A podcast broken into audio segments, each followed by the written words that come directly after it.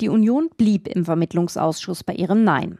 Sie wollte dem Wachstumschancengesetz nur dann zustimmen, wenn die Bauern ihre Agrardieselsubventionen behalten. Die Ampelparteien sahen darin eine fachfremde Verknüpfung von zwei unterschiedlichen Themen. Im Vermittlungsausschuss gab es dafür keine Mehrheit.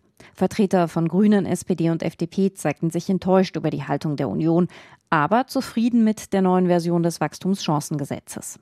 Es sieht den Abbau von Bürokratie und Entlastungen für die Unternehmen in Höhe von rund drei Milliarden Euro vor. Ursprünglich vorgesehen waren sieben Milliarden Euro.